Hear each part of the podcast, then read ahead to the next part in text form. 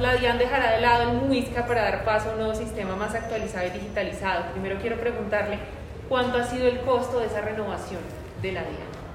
Nosotros vamos a invertir 250 millones de dólares, que es un crédito del Banco Interamericano de Desarrollo. De esos 250 millones de dólares, el 80% equivale a nuevas plataformas tecnológicas, que las hemos dividido en cinco. Hay que recordar que la DIAN solo tiene un software que es Muisca. Sin embargo, vamos a tener cinco software con varias aplicaciones. El primero es el nuevo sistema de gestión tributario, que queremos darle una vista 360 al contribuyente y que el contribuyente tenga una vista 360 de lo que tiene en la DIAN. Lo segundo es el nuevo sistema de gestión aduanero, que nos va a permitir tener en tiempo real los movimientos de mercancía antes de ingresar al país y de una vez ingresen al país poder tener toda la trazabilidad. Lo tercero es un software de analítica, porque la DIAN lo que tiene en este momento es datos y hay que monetizar esos datos para luchar contra la evasión. Entonces hemos denominado este software de analítica DataR. ¿Por qué? Tú escuchas soluciones de business intelligence, de analítica, de big data. Nosotros queremos combinar todas las herramientas para poder tener una analítica portentosa en pro de la lucha contra la evasión y el contrabando. Cuarto, tenemos que entender que nuestros servicios tienen que ser multinube híbrida. ¿Qué significa eso? Que si se cae un sistema por alta asistencia o alta conectividad, lo que nos va a pasar es que va a suplirlo otros, no otros, sino otros sistemas y vamos a tener la posibilidad de dar garantías y un tema muy importante en este servicio de multinube híbrida, seguridad. La DIAN custodia la información financiera del país y por lo tanto vamos a hacer unas bodegas digitales para custodiar esa información. Y el último tema, que es muy importante, es servicios compartidos. La DIAN está en este momento intercambiando información con ciertas entidades del Estado y obviamente tenemos que entender que tienen que ser hipervínculos seguros, rápidos, eficientes, que nos permitan ser mucho más ágiles a lo que hoy en día somos. Hoy en día en la práctica tú tienes que descargar información, te puedes demorar 5 o 6 días entregándole la información de un convenio ya suscrito con alguna otra entidad del Estado. En este momento lo que estamos pensando es poder adquirir ese tipo de software para que puedan ingresar con toda la seguridad de los roles y las claves pertinentes cada entidad de control. Perfecto. Quiero preguntarles cómo el MUISCA, este sistema va a tener un nombre en especial. No lo hemos bautizado, lo que estamos en este momento es a puertas de sacar el proceso licitatorio.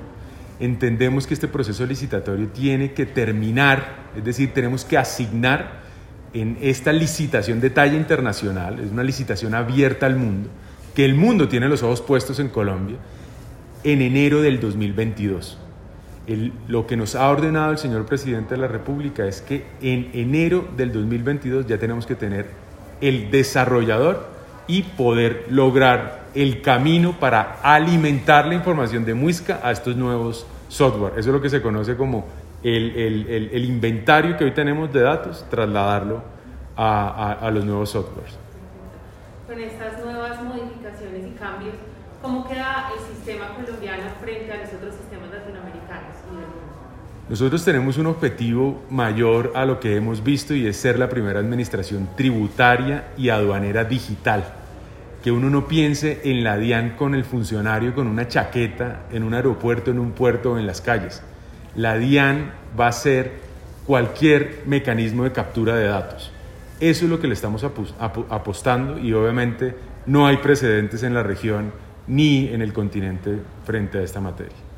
Perfecto, ya frente a Radian, quiero preguntarle cómo esta herramienta contribuirá con la lucha contra la evasión, teniendo en cuenta pues que el papel de Radian va a ser fundamental en estos años próximos con el tema de la reforma tributaria. La Radian, el registro auténtico de las facturas electrónicas de la DIAN, es un producto de factura electrónica, del conglomerado del sistema de factura electrónica. Así como para los que emiten y reciben facturas electrónicas está el beneficio de las devoluciones automáticas.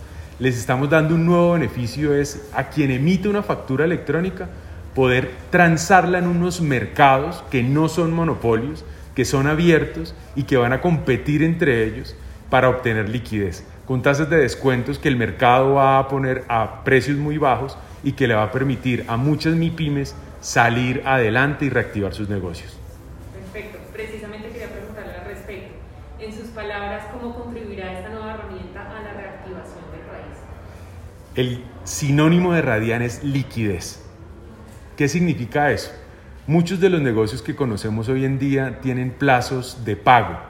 El 60% de las facturas electrónicas que hoy en día se emiten en la DIAN, que son más de 5 millones, tienen ventas a plazos. Nuestros empresarios que necesitan liquidez. Y en ese objetivo de darles liquidez, creemos que poner Radian con los sitios de transaccionalidad de las facturas electrónicas les va a permitir vender esas facturas o financiar esas facturas a tasas muy, muy económicas. ¿En pro de qué? En pro de poder seguir adquiriendo materia prima, pero hay un logro mucho más importante que van a tener esos empresarios y es mantener el empleo. Uno no le puede decir a un empleado le pago 60 días.